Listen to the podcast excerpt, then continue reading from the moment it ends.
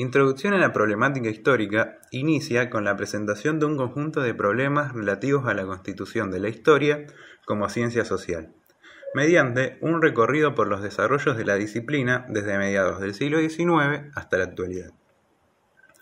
En la comisión de la tarde, los contenidos que vamos a desarrollar pertenecen en su totalidad a la unidad 1 del programa, mientras que en la comisión de la noche se dividen entre la unidad 1 y 2. Se arranca desde la modernidad, donde se constituyen los campos secularizados del saber con el surgimiento de las ciencias que cuestionan lo establecido y generan un principio de duda sobre el dogma religioso. Esta relación entre conocimiento y poder se puede observar en el texto de Bertolt Brecht, Galileo Galilei, en donde se da cuenta de cómo transcurre la revolución científica. Se muestra cómo los descubrimientos de Galileo ponen en cuestión los conocimientos establecidos y preconcebidos, defendidos e impulsados por distintas instituciones e imaginarios. Comienza a transformarse el lugar del intelectual científico y su responsabilidad social se produce un enfrentamiento entre sectores dominantes y oprimidos en la transición del feudalismo al capitalismo. El proceso más específico de transformación de la práctica histórica puede verse en el texto de Moradielos, El oficio del historiador, donde se da cuenta de las transformaciones de la historiografía desde sus orígenes hasta el siglo XX. A continuación, la materia se plantea recorrer tres grandes corrientes del pensamiento que han permeado la ciencia histórica el positivismo, el historicismo y el materialismo histórico o marxismo. En la primera unidad se aborda el positivismo y el historicismo, como corrientes teórico-metodológicas justificatorias de la historia tradicional. Para desarrollar la corriente positivista nos vamos a basar en los textos.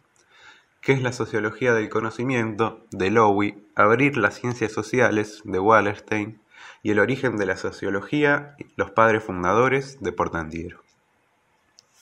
El positivismo se fundamenta sobre ciertas premisas.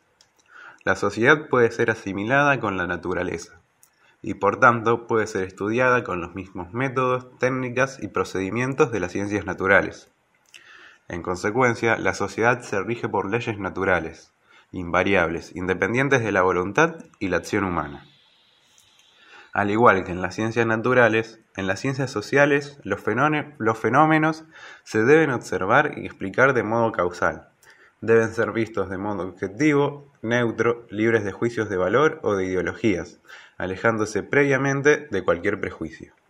Es importante tener en cuenta el cambio que realiza el positivismo, que, siguiendo a Lowy, hacia fines del siglo XVIII y principios del siglo XIX, de una utopía crítico-revolucionaria de la burguesía antiabsolutista deviene, en el decurso del siglo XIX y hasta nuestros días, en una ideología conservadora identificada con el orden industrial burgués establecido. Así surgen las ciencias sociales, con una visión totalmente positivista. No solo había espacio para lo que se había llegado a llamar ciencia social, sino que había una profunda necesidad de ella. Surge la sociología, la ciencia que tiene como objeto la sociedad. La sociología de Comte, con su física social, es el ejemplo más claro de la matriz positivista y la necesidad de este modelo de establecer leyes para la sociedad. El núcleo central de la sociología del siglo XIX era cómo dar orden a una sociedad abatida por revoluciones, una sociología preocupada por el control social.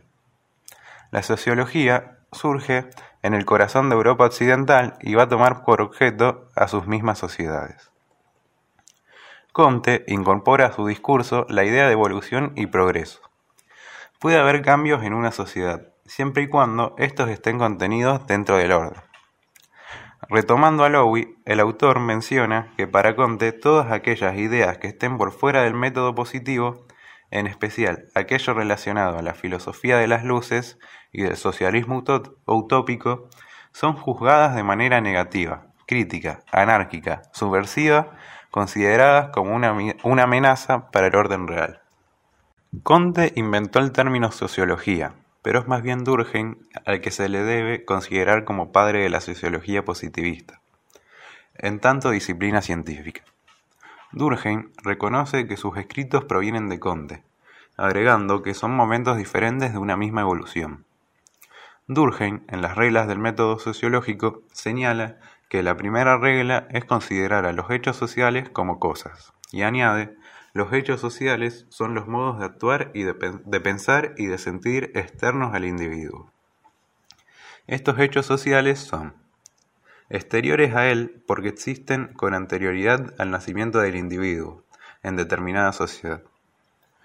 Son colectivos porque son parte de la cultura de la sociedad y son coercitivos porque los individuos se educan conforme a las normas y leyes de la sociedad, solo por el hecho de nacer en ella. Durkheim afirma que el objeto de estudio de la sociología son los hechos sociales. Además, agrega que si bien la sociedad está por fuera del, del individuo, al mismo tiempo está por dentro, ya que éste interioriza sus valores y su moral. La conciencia colectiva, dice Durkheim, prima por sobre la individual. Sitúa en buen lugar a la desigualdad social. Según él, la sociedad es, similar a un ser viviente, un sistema de órganos diferentes entre sí, cada uno de ellos cumple una función especial. Algunos órganos, algunos órganos sociales tienen una situación particular y, si se quiere, privilegiada.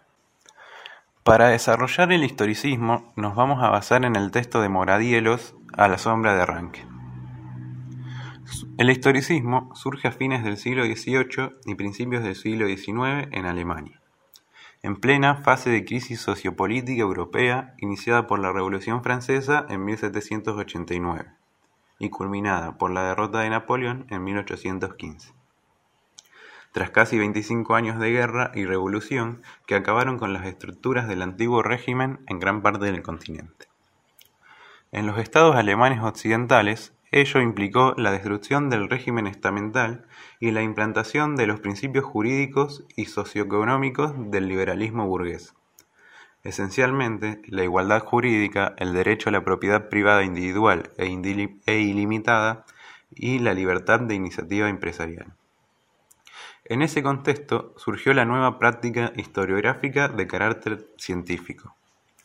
La historia surge como una ciencia en sí misma y no como una herramienta auxiliar de otras ciencias. En ese entonces no había una unificación de estados. Surge entonces en reacción a ello.